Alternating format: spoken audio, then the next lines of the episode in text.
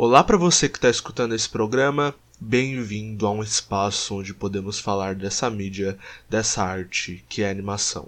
Meu nome é Joasa Manuel, eu tô com meu parceiro Felipe Mota e tá começando mais um AnimaCast. E no episódio de hoje vamos falar de um filme discutivelmente icônico, tanto para as animações japonesas quanto para animações no geral. Uma obra-prima de Hayao Miyazaki, Meu Vizinho Totoro.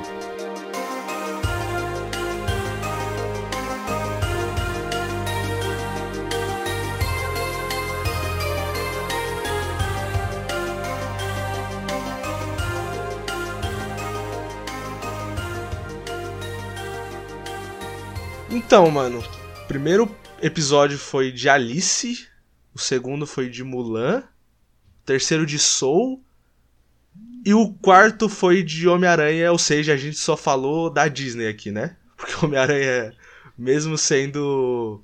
Caramba, eu reparei agora, né?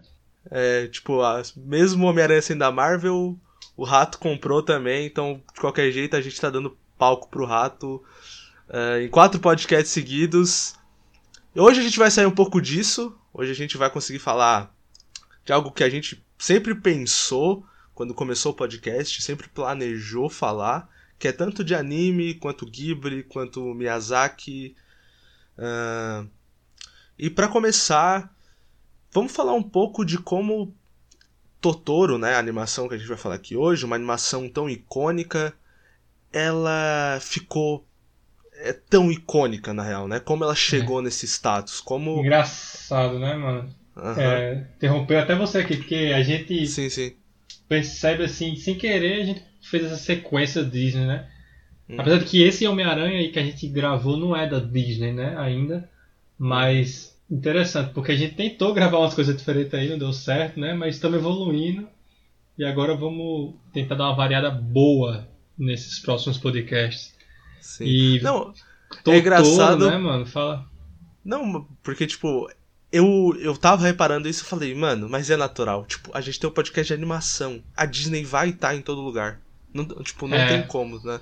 É, realmente. Mas, pois é. Não, se, eu, se eu não me engano, é, ironicamente, Totoro parece que o Ghibli foi comprado pela Disney, né? O, o... Foi, foi, foi, Então não tem, não tem como mais. A culpa não é não da tem. gente. A culpa não é da gente. Com o pé do rato, sempre. Se chama Monopólio Global o nome disso. Não, é. Mas enfim. É, estava falando, né?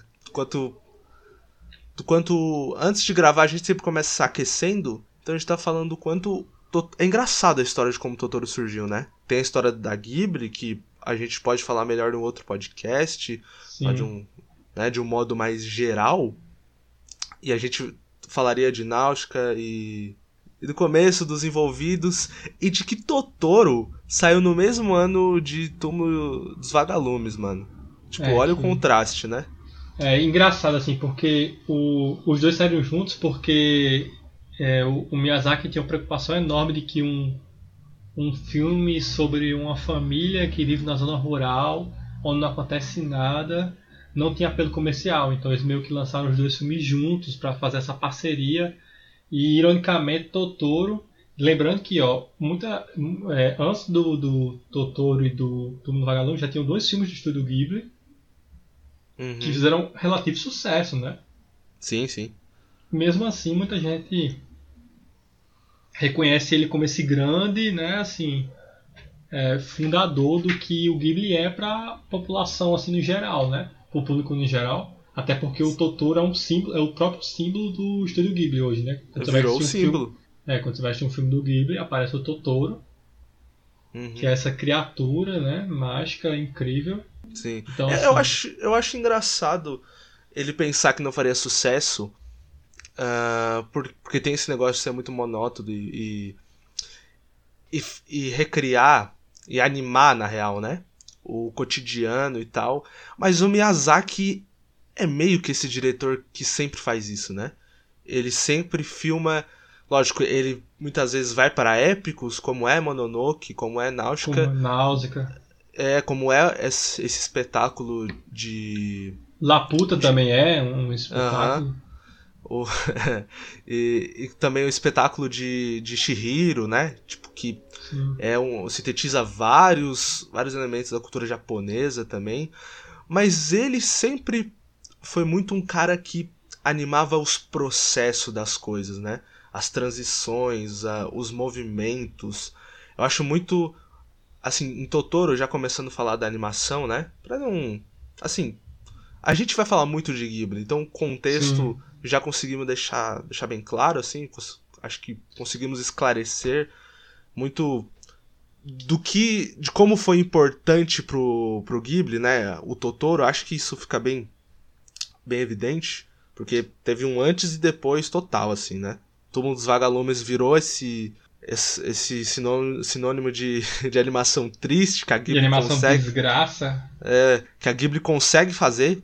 Né? Acho que é muito Sim. importante o, o, túmulo de mostrar, olha, a Ghibli também sabe fazer isso, mas é. o, o Totoro não só consolida a Ghibli como essa esse estúdio que vai conseguir fazer animações visualmente bonitas e inspiradoras e que consegue ser emocional. É, ela se assemelha um pouco nisso a Pixar, né? Que a gente falou de Soul uma vez.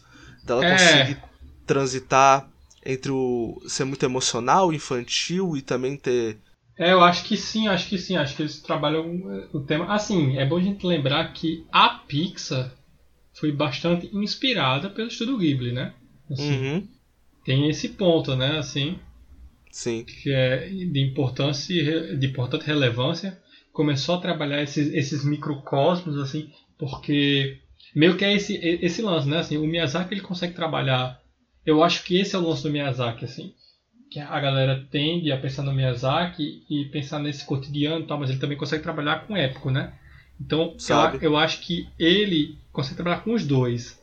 Mas o lance que encanta é que na verdade ele o, o que ele, a técnica que ele usa para fazer essas duas animações são as mesmas, que é o que é o detalhe é o que torna aquilo real, né?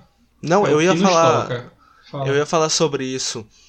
É que o, o cinema dele, eu falo assim, né, o, o cinema dele porque ele é um, um autor assim com que é muito visível você ver as particularidades deles nos filmes dele, né? Então, tipo, Sim. ele é um autor que você consegue ver que ele é muito apegado a esses processos. Quando eu digo processo é o quê? Mano, em Totoro, você vê as meninas indo pra lá e pra cá e não e tipo, para mostrar elas de um local pro outro, ele não faz um simples corte não. Ele tem, lógico, a gente também vai falar de como ele é contemplativo e tal, e serve muito para isso, serve muito uhum. para ser contemplativo também.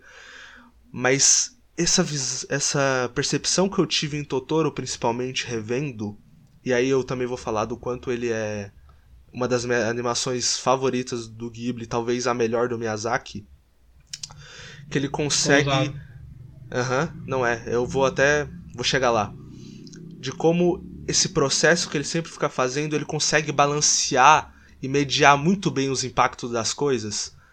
Eu não falo, tipo assim, ele sabe fazer esse processo da locomoção, né, do personagem para um outro lugar, uhum. mas ele também o processo das ações. Mano, percebe quando as meninas, sei lá, vão gritar e o corpo dela se arma e se direciona o cabelo, fica, sabe? Sim, sim. É uma marca, né, do, do livro. Fica arrepiado, aham. Uhum. Essa mas... preparação do movimento, assim. Aham. Uhum. Não, e... mas é... o Miyazaki faz isso... Tipo, tudo importa, sabe? Tudo importa. Não só, não só o que ela fez, mas o como ela se preparou para fazer.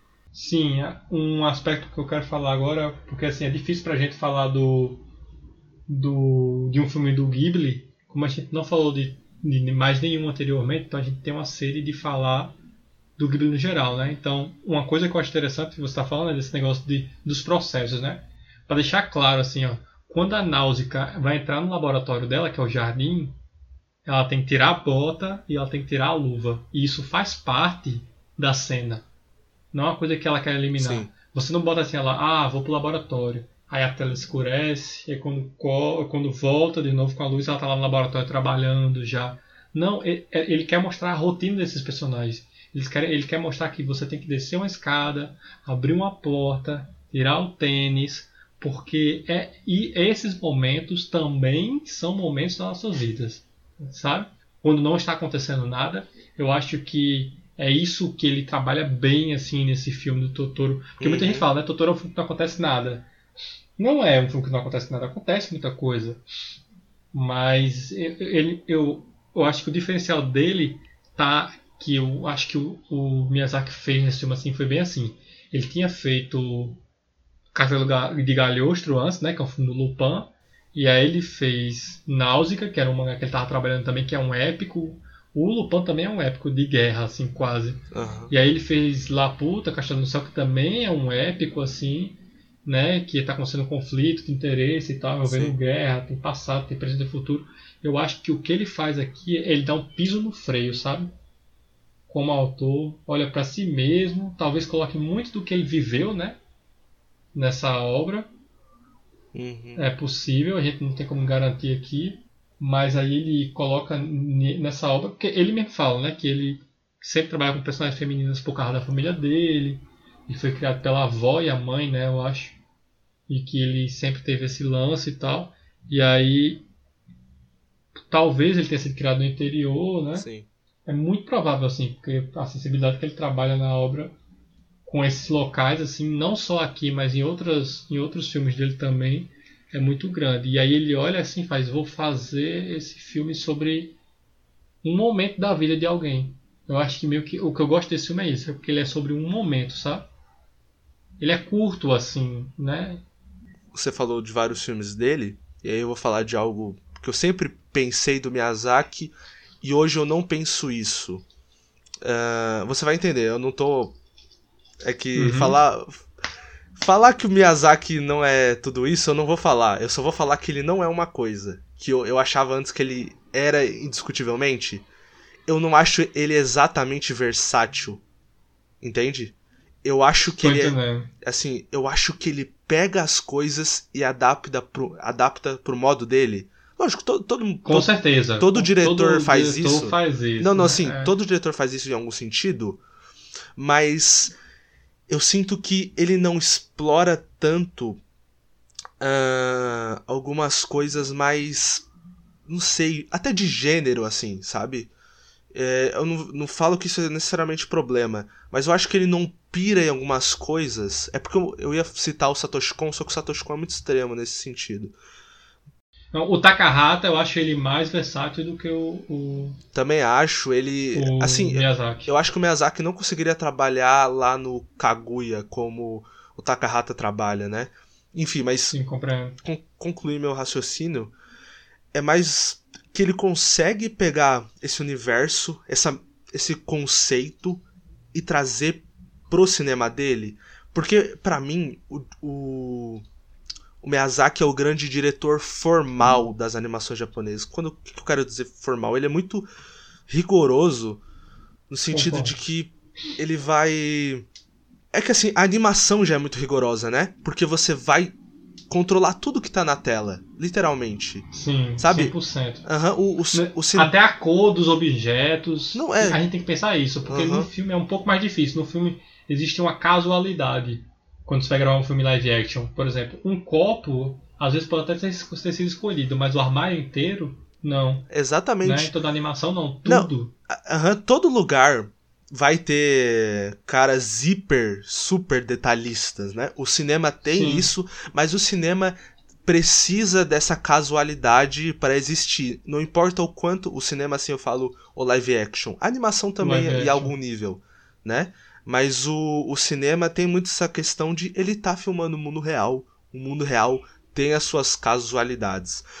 Uhum. O Miyazaki, com a animação, ele é muito rigoroso e eu sempre me perguntei.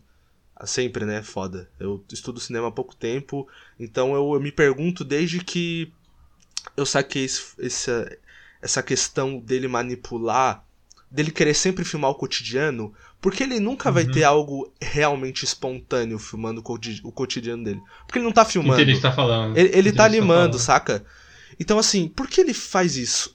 É justamente, mano, para ele conseguir adaptar as coisas dele e, e conseguir, como eu posso dizer, formar um equilíbrio, uma unificação e, e, e passar essa sensação de. dar um sentido pro espectador de um fluxo, não de um fluxo, como, como posso dizer? De uma fluidez. Sabe? Ele alcança uma fluidez que eu não vi nenhum diretor, nenhuma animação alcançar em outros filmes, sabe? Mano, é porque assim, pra mim. Tem, tem um documentário que ele mostra uns caras mostrando animação CGI pra ele, né? E ele fica bastante Sim. incomodado e tal. Mas o, o, meu ponto não é nesse, o meu ponto é que ele fala umas coisas assim, que ele fala assim, isso aí não é real porque uma pessoa nunca faria isso. Uhum. Eu acho que é o seguinte, através desses, desses aspectos, desses momentos que estão entre os momentos, uhum. é aí que ele coloca a gente dentro do filme. Para mim, essa, esse é o lance dele, que coloca, que coloca a gente no ritmo. Por isso você fala fluidez, né? Sim. Que, porque parece uma dança colocar um sapato, uhum. tá ligado?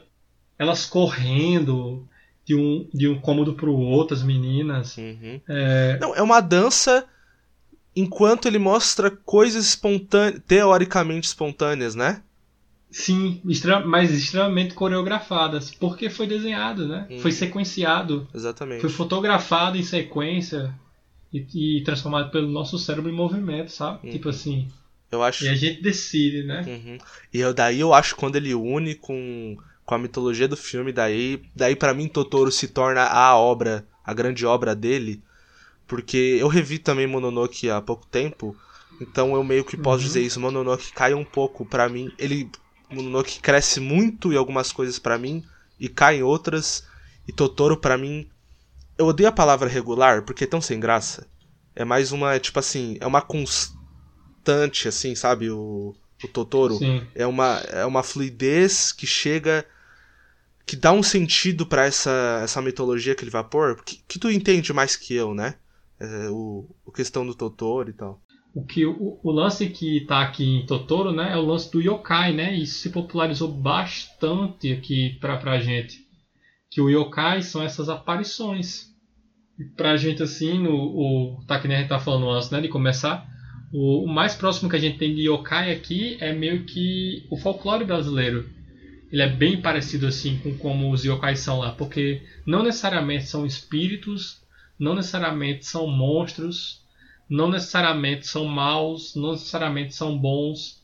Isso depende de, é, do yokai em uhum. si, né? E, e, aqui eles descrevem o, Toto, o Totoro como um troll, né? Mas é um tipo de yokai lá que aparece. Entendo. E assim, alguns exemplos de obras que tem yokai que muita gente conhece, né? Já é bem natural. É, Inuyasha, eu acho que Inuyasha é o exemplo mais popular, assim, né? Porque o personagem principal ele é um yokai, ele é uma raposa. Uhum. É, e o Hakushu também tem bastante yokai. E aí você vê aqui que o que, o, o que é mais incrível aqui do, de, da, da, maneira como eles trabalham, que eu acho que isso deve deixar a audiência assim muito curiosa, né? Para criança deve ser perfeito. Imagina você ser criança assistir isso, porque a naturalidade com qual eles tratam esses seres é isso que fascina a gente, eu acho, no filme, sabe? Uhum. Deles olharem assim e é tipo assim. Ah, ela chega assim e faz, ah, essa casa é mal assombrada, né? E o pai dele faz, ah, eu sempre quis morar numa casa mal assombrada. Uhum. E aí uma criança, na hora que elas estão na escola, e a, e a irmã mais nova é a May, né? Ela Sim. desenha, começa a desenhar o Totoro, aí as outras me perguntando, quem é esse, quem é esse? Ela fala, ah, o Totoro. E nem questão do Totoro, meu Deus, é de mentira. No, em nenhum momento é, é sequer pensado que talvez aquilo seja imaginação delas. É muito louco, tá ligado? Isso, muito louco. Nem que talvez seja mentira, nem que, tá ligado? Tipo assim. Uhum. Não, isso não, não chega a ser. Em nenhum momento também é dito que, tipo assim, ó, oh, esse mundo aqui é outro mundo. Não. É como se para o Miyazaki essa história se passasse no mundo real. E é assim mesmo. Tem os yokais e a gente tá, tá com isso, tá ligado? Eu acho, eu acho muito isso legal. Mas ao mesmo tempo, falando isso, eu acho que o Miyazaki ele é muito consciente de que pode atingir um público norte-americano. Eu não sei se assim consciente, mas tem coisas que talvez seja até por influência que ele teve, mas tem uma cena onde o Totoro, não, hum. não o Totoro, mas os bichinhos menorzinhos que andam com ele.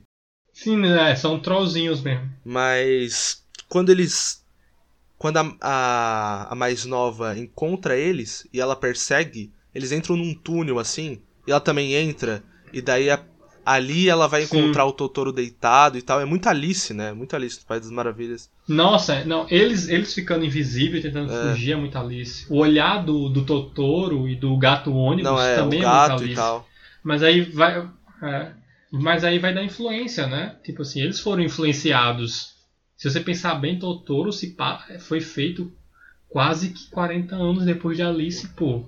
Olha o, o tempo entre um e outro, e Alice, assim, as animações é, é, da Disney eram muito populares no, no, no Japão. Assim, o próprio pai, do, deus dos mangás, que é o Osamu Tezuka, ele se inspirou na Disney para fazer os mangás e tipo assim as animações japonesas, os animes uhum. modernos, o formato como é feito foi foi feito modelado Sim. pelo Tezuka.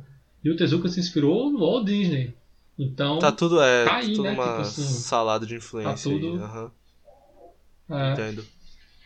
E aí, depois, o Ghibli influencia o Ocidente, né? Então, é incrível. Pro público, ele tem esse status de serem animações mais contemplativas. Eu, eu, eu, às vezes eu penso, qual o principal status que o Ghibli tem com o público no geral, sabe?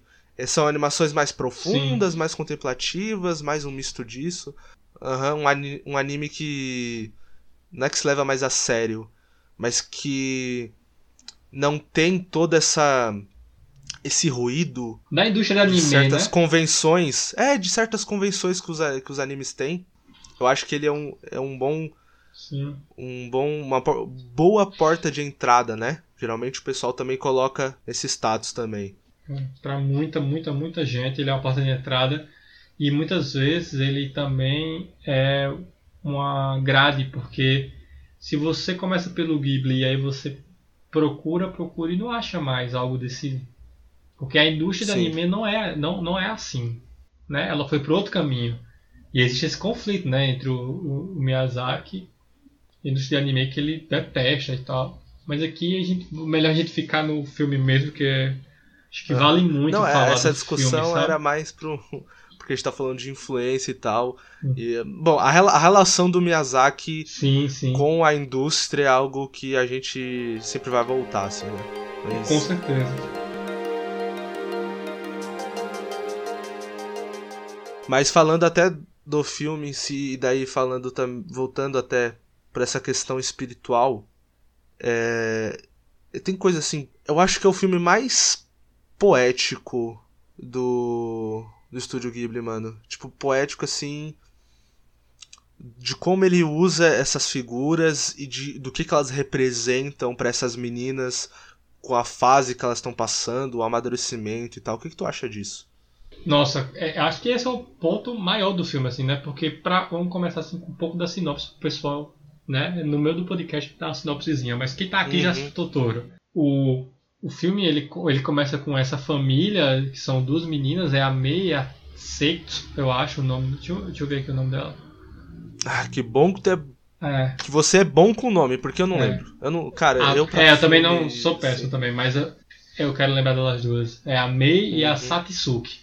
A sim. Mei é a pequenininha, que tem 4 anos, e a Satsuki, ela, acho que ela deve ter uns 10, 9 talvez. Ou talvez até um uhum. pouco mais talvez ah, entre, entre 9 e 12 anos, vamos colocar aqui. Sim. E aí, elas duas estão junto com o pai, se mudando para uma casa no interior, bem isolada, é, pra, porque eu acho que eles estão indo para esse lugar, que é um pouco mais distante da cidade, porque a mãe deles, a mãe delas está doente. Acho que ela deve estar com, provavelmente ela está com tuberculose, que era uma doença muito comum na época e tal. E é uma doença que percorre alguns filmes do Miyazaki, inclusive, né? E aí o pai delas é professor universitário e tal. E elas começam a morar nesse lugar e aí eles começam. Ela, e tem uma árvore enorme e perto de onde eles estão morando, e é tudo vegetação e plantações de arroz. E eles já vão dando um oi pra vizinhança, assim. E, e é interessante, porque assim, eu tô falando isso aqui, mas nenhum momento do filme diz assim, ah, ele é professor universitário ah, a mãe dele ela está doente e não sei o que. A gente só não meio fala. que sabe, é, não fala, você vai percebendo, sabe? A gente só sabe que a mãe dele. que tem uma mãe quando elas falam que vão visitar elas. E a gente só descobre que ela tá doente quando ela percebe que ela está no hospital. E não é porque tá dando mistério, né? Do tipo, é não, é porque a gente vai vendo Uhum. com o que tá acontecendo. Não, não nos é apresentado. A gente vai sentindo esse mundo, né? Eu acho que isso fascina tanto nesse filme, sabe? Porque não é estranho, sabe? Aham, fascina até comparando com as nossas experiências com animes no geral. Voltando assim, não, não aprofundando tanto, mas voltando Sim. ne- nessa questão, cara, anime é super expositivo na maior parte do Muito, tempo. É tipo assim, muito. o pessoal já, já considera como algo assim, que faz parte do formato de anime. E- é Sim, porque sim. vem do mangá, né? O mangá é assim também, tá sempre descrevendo coisa. É, O anime mangá pega shonen, sempre- O mangá Aham. shonen, né? Majoritariamente, Sim, majoritariamente assim, que é o que a gente entra em contato bastante. E não só, Uhum. eu não tô dizendo aqui que é só o shonen, não. Dentro dos outros gêneros de mangá também é muito positivo. Tem eles, porque o autor ele ele tá muito desesperado, porque ele, ele trabalha com conteúdo semanal. Então ele tem que é, naquela semana ele tem que estabelecer. Tá ligado? Ele tem que estabelecer, é uma checklist. Ele tem que dizer, ó, o personagem principal é esse, o mundo que ele tá vendo é esse, é, o inimigo é esse. É uma loucura, entendeu? Porque tipo assim, se naquele mês ou nos primeiros dois meses assim, o negócio não alavancar, cancela, eles cancelam, entendeu? E assim, imagina o seguinte, você teve uma ideia, por exemplo, ah, eu quero fazer um mundo ninja, tá ligado? Aí, por exemplo, Uhum. que nem o Masashi Kishimoto fez com o Naruto. Ele não pode, tipo assim, estabelecer as coisas aos poucos e explorando e tal. Por quê? Porque se o mangá for cancelado, meu amigo, essa ideia dele já era. Não tem como ele depois chegar em outra editora e fazer, "Ei, tô querendo fazer um mangá do mundo ninja. Ele só tem um tiro, tá ligado? Cara, pode só tem crer, um mano. tiro. E isso é foda, Engraçado né, como pô? isso é, isso tá só na indústria, mas o tempo influencia tanto como o Ghibli trabalha, porque o, o lógico, o Miyazaki, todos os envolvidos vieram dessa indústria, mas eles criaram a Ghibli justamente pra sair desse Pra sair disso, justamente. é, de sair desse, desse ambiente de cobrança, de que você tem que entregar esse tipo de coisa e você nunca entregar o que, o que você, você realmente planeja pra obra, né? Tipo, Sim, sim. eles são, eles são realmente autores. Os, os filmes não são baseados em mangás, em nada. Acho não, que isso influencia até também. são, assim. É, é- é importante por exemplo, Laputa, é, o Castelo Ah, são? Eu não, não sabia. são baseados em livros franceses. Ah, mas não, não tem uma mídia. É, é, tipo assim, pro pessoal ficar fazendo tanta comparação. É algo muito Sim, distante, sim. né? Pô, é algo. por exemplo, Náusica é um, Uhum. era um mangá que ele estava fazendo, né? É porque assim, ele fez um, um- todo um concept de arte e tal, e aí, tá ligado? E ele Sim. começou a fazer o mangá, e fez o filme e depois continuou fazendo o mangá. Isso aconteceu com Akira também. Akira, o filme, ele, o autor tava fazendo o mangá, fez o filme e depois continuou fazendo o mangá. Meio que Total. são autores, bem autores mesmo, né? É quase como se eles tivessem Uhum. é, você percebe que Náusica permite, né? Você consegue Aham. ver um mangá de Náusica, porque o mundo é tão, né? Sim, total. Expansivo que cabe. Eu acho que ele É, olhou e nossa, fez, não, e Náusica- Hum, E Náusica é, um, é uma aula de como apresentar coisa, né? É uma aula. Sim, assim. nossa, é muito, muito, muito Aham. mesmo. Mas voltando Mas- pro, pro Voltando Totoro, pro né? Totoro, né? Voltando pro Totoro. Vai ser isso, esse aí- podcast. É, pois é, não tem como, pô. Gente. É rico demais o, o bagulho, né? Tipo assim. é. E aí, eu, queria falar de uns aspectos. Sim, é, voltando, né? E aí tem todo esse, esse aspecto de as coisas irem acontecendo e você juntar informação na sua cabeça, mas É o filme mais imersivo do Ghibli, pô. Por essa Eu questão, acho. assim. nessa é o mais é- imersivo, nossa senhora. Cara, se você perceber assim, ó, vamos lá, vamos fazer uma sequência de eventos aqui. Elas chegam. Não, eu só quero. Eu só posso concluir só um negócio? Conclui, conclui. Assim. É porque elas são crianças, elas são movidas a estímulos. Então elas entram é na isso. casa. É exatamente Tem isso. o que eu sótão, elas É. vão pro sótão. Ela vê um negócio, elas correm pro negócio. É incrível, mano. É, tipo, É isso, é justamente isso que eu ia falar, cara. É uma sequência de eventos, porque crianças. E por isso que eu falo que esse filme é perfeito pra uma criança. Porque, cara, criança é o seguinte: não existe futuro. Não existe futuro. Elas estão fazendo agora. O que elas vão estar fazendo agora é o que mais importa. Tá ligado? Sim. Então, tipo assim, abrir uma porta vai ser uma aventura. Subir uma escada vai ser uma aventura. Entrar no mato vai ser a maior aventura de todas, tá ligado? Tipo assim, cada momento é inesquecível e importante, tá ligado? dentro hum. dele. E se você for pegar o filme e botar em sequência, mano, é o quê? Elas chegam, exploram um pouquinho a casa, a outra vai para a escola, elas arrumam a casa, aí ela encontra o Totoro. Ela dorme, ela acorda, eles vão comer. Depois disso, a outra vai para a escola. Ela vai atrás dela na escola. Elas vão buscar o pai no ponto de ônibus e encontra o Totoro de novo. Depois plantam a árvore, Sim. depois a, é, fica preocupado com a mãe. O filme acaba, pô. É isso, tipo assim. Cara, Sim. eu tava assistindo. Ele filme tem uma hora e trinta, eu tava assistindo ele. Teve uma hora que eu tive que pausar porque eu tive que ir no banheiro. Uhum. Só que assim, eu achei que eu tinha acabado de começar o filme, tá ligado? Eu fiz, caramba, já tô uhum. com vontade no banheiro. Quando eu pausei, faltava 20 minutos pro filme acabar, pô. Assim, eu, eu achei Caraca, incrível, assim. Foi, eu pisquei o olho, assim, porque assim. É muito bom quando elas estão. Principalmente quando elas estão com o Totoro, né? É muito bom, assim. E aí, todo aquele momento Sim. ali de, de ela encontrar o Totoro e conhecer ele, né? E todo esse lance dessa exploração nessa, nessa mata, assim. Só, só o pessoal ver como parece um pouco com esse lance de encontrar o Saci, encontrar o Curupira, porque o Curupira tem todo aquele negócio dos pés ao contrário, né? Então, tipo assim, você não consegue rastrear ele e tal. E aí uhum. tem esse lance delas entrarem no mato e o bicho e, o, e os totoros pequenos ficarem invisíveis. Ou, por exemplo, os adultos não acharem. Mas o que eu acho legal aqui é que os adultos não encontram esses espíritos, mas também eles também não fazem questão, no sentido de que, tipo assim, ah, não é que eles não fazem questão, mas se eles não querem me encontrar, tudo bem, já passou a minha vez. Sabe? Sim. É quase como se todos tivessem vivenciado aquilo. Parece que não tem essa, essa sensação?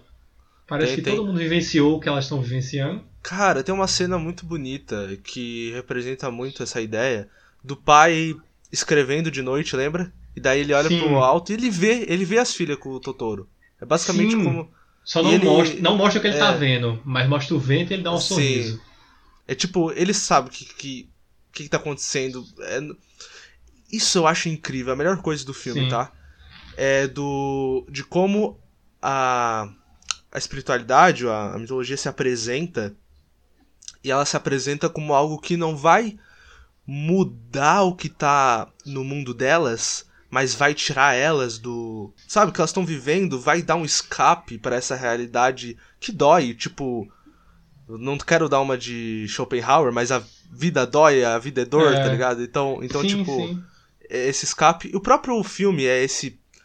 Também é essa reflexão, mas também esse entretenimento que te é. tira de, de várias situações. Acho que o Miyazaki, em algum momento da carreira, ou sempre, é, abraçou isso, abraçou essa união de eu tô fazendo algo que é um fluxo, que é uma que é algo imersivo e fluido, e com isso eu consigo hipnotizar as pessoas e tirar elas é. É, da zona de conforto e deixar nesse ambiente é, muito imaginativo, muito possibilitador até, tá ligado?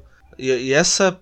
E como isso se apresenta aqui Sim. é muito lindo. Porque tem a mãe, tem a doença, tem essas questões que nunca somem. O pai tá Sim. sempre pra lá e pra cá.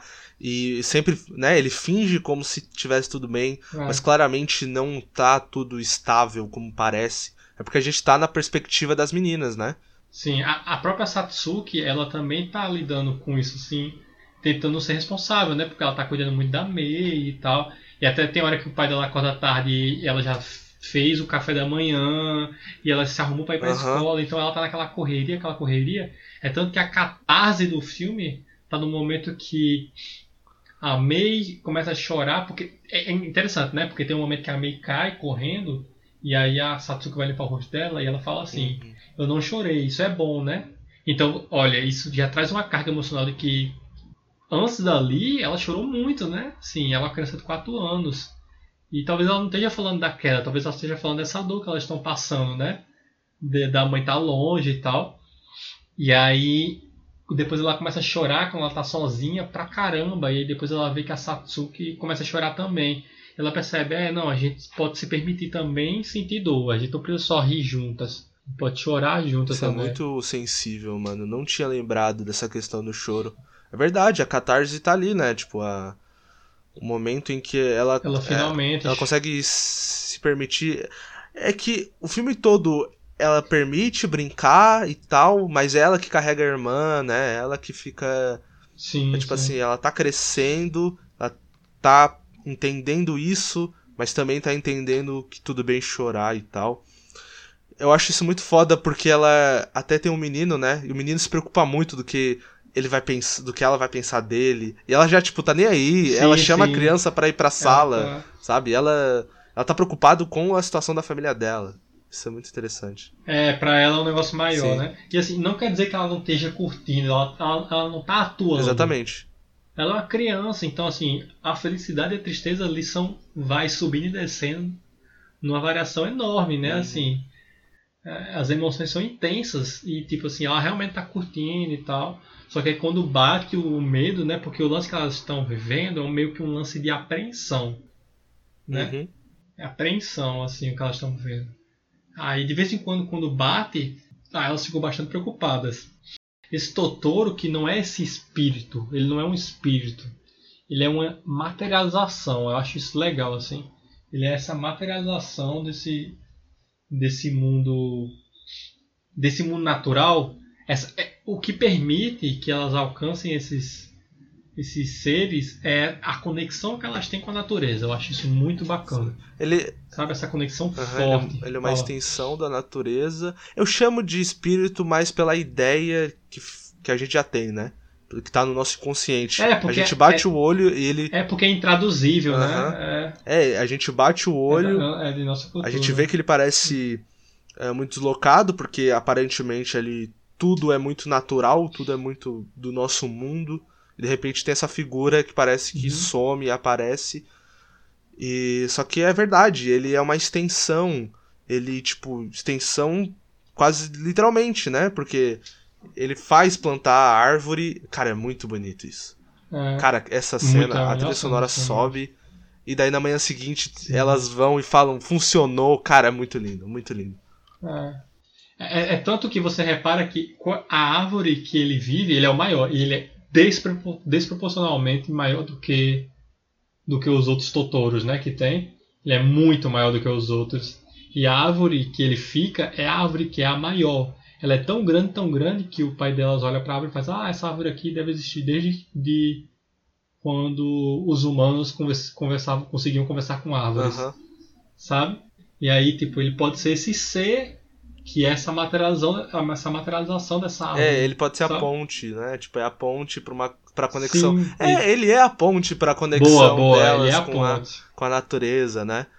E daí entra uma Sim. questão que, que tá em todos os filmes do Miyazaki, né? A natureza, esse é, essa ecologia que ele sempre tenta bo- botar nas, na, nos filmes dele, nos temas e tal, Sim.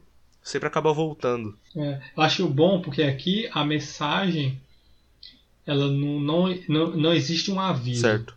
Existe apenas a experiência, né? A experiência de que olha isso, Ah, sim. isso é bom. Você quer isso, tá ligado? Uhum.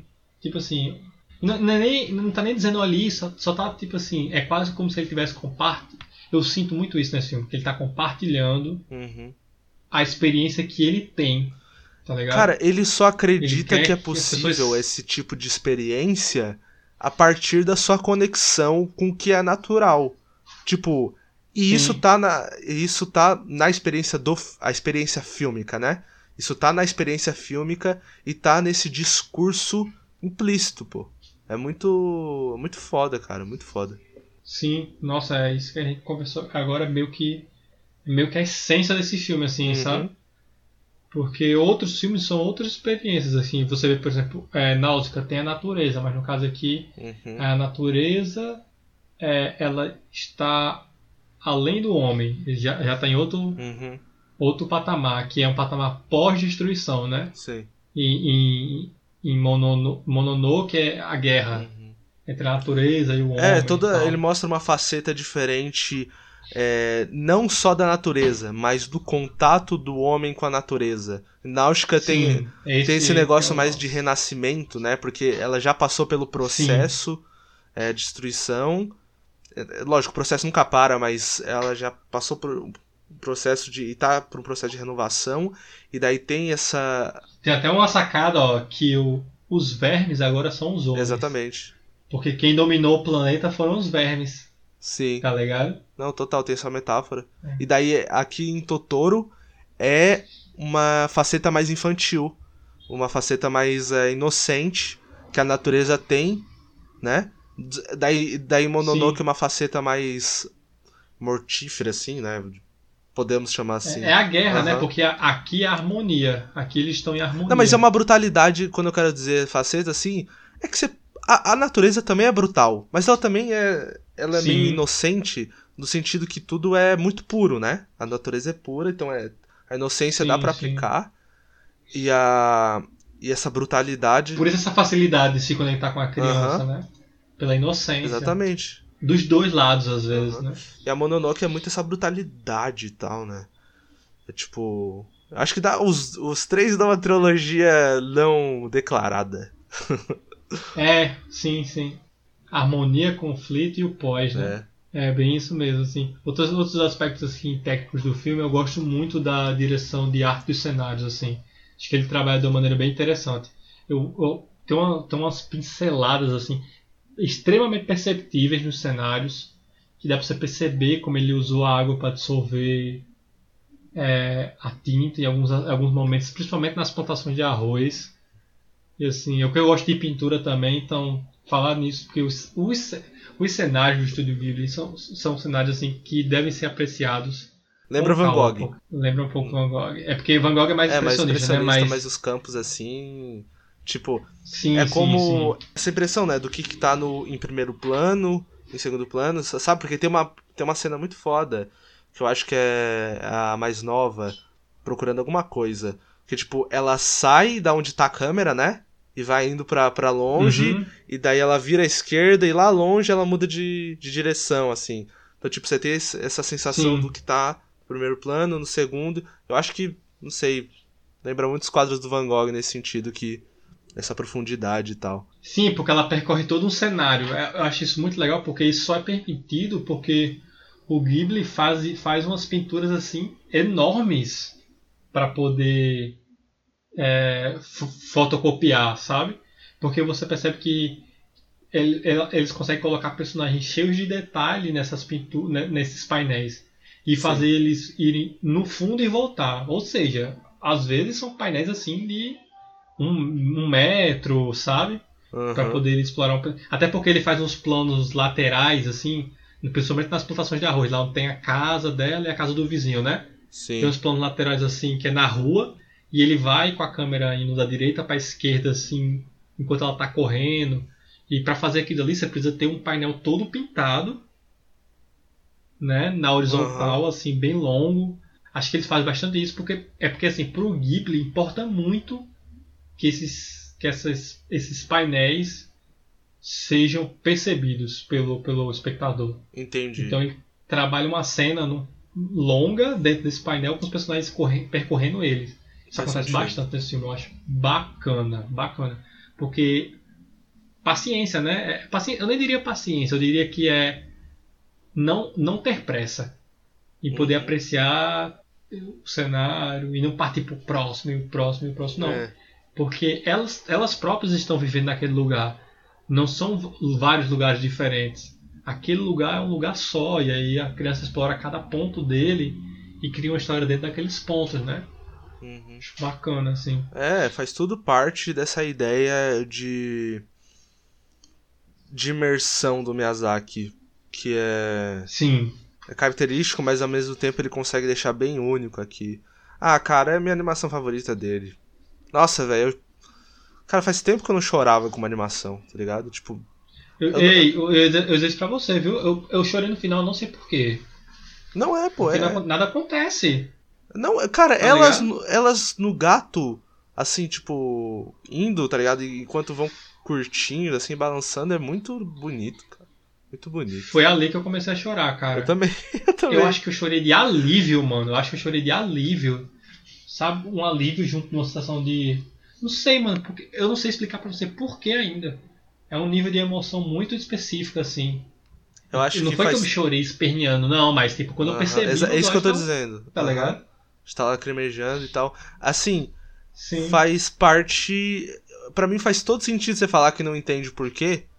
Assim, não vou dizer que eu entendo, mas é, é, é porque não é pra gente realmente ficar pirando no tipo qual momento que tudo que a, que a gente foi uh, impactado por, por, esse drama e tal, né? Por esses conflitos e tal. Mano, são conflitos muito fluidos, constantes, é, equilibrados. Uhum. É o cinema do Miyazaki, mano. Eu tô falando. Muito foda. É, é, é e não, é, é assim, justamente isso que você falou é muito foda. Não é um momento, porque não aconteceu nada ali. Sim. Não teve uma catarse, não é isso. É quase como se a película como um todo tivesse fazendo um efeito naquela hora, tá ligado? Sim. Tipo assim, a soma da película tivesse fazendo um efeito, tá ligado? Tipo assim, é como se nosso corpo estivesse digerindo naquele momento ali, tá ligado? Total. Tipo assim, o que mostra como o filme tem um tempo assim perfeito, né? Esse negócio que você não quis, você não quis dizer que ele é equilibrado, mas é isso, ele tem um tempo, um tempo perfeito, porque ele acaba uhum. quando você quando ele acaba, ele acaba quando uhum. você tá apaixonado por aquele mundo ali, ele acaba. Sim. É, o filme. Total. Assim como esse podcast tá é, é quase legal. acabando. Sim, é, é, verdade. Não tem mais o que a gente falar, né? Uhum. O podcast vai acabar. Quando você achar que tá ficando bom. Dá pra gente falar mais, mas eu acho que ficou tão fechadinho. Ficou, tá ficou. Senão a gente vai ficar procurando pelo em ovo. Dá pra. Não, não que vai ser só conversa fora, mas que dá para aplicar tipo, não, não outros filmes do Ghibli, né? Justamente, é isso mesmo, isso mesmo. A gente ia gastar muito filme ia falar de aspectos que vai estar presente em, outros, em outras obras dele também, tá ligado? É isso, mano. Parar aqui. Considerações finais? Sempre umas considerações finais pra. É... Cuidado com a Disney. Cuidado com Senão ela compra sua casa. Cuidado com a Disney. É essa. É isso, o nosso episódio especial sobre Meu Amigo Totoro chegou ao fim. Mas antes, vamos para alguns recados finais que é importante a gente falar aqui. O AnimaCast está em quase todas as plataformas de podcasts por aí. Desde Spotify a Deezer, você pode seguir o AnimaCast em todas essas plataformas que ajudaria muito a gente. Nós também estamos no Instagram, o nosso arroba é arroba animacast.oficial e lá é onde você pode ter uma maior interação com a gente, desde curtir e comentar as nossas fotos, a mandar alguma direct e tal, que a gente sempre vai estar tá lá para responder e interagir com vocês. Então é isso, obrigado por ter escutado até aqui e até o próximo episódio do AnimaCast.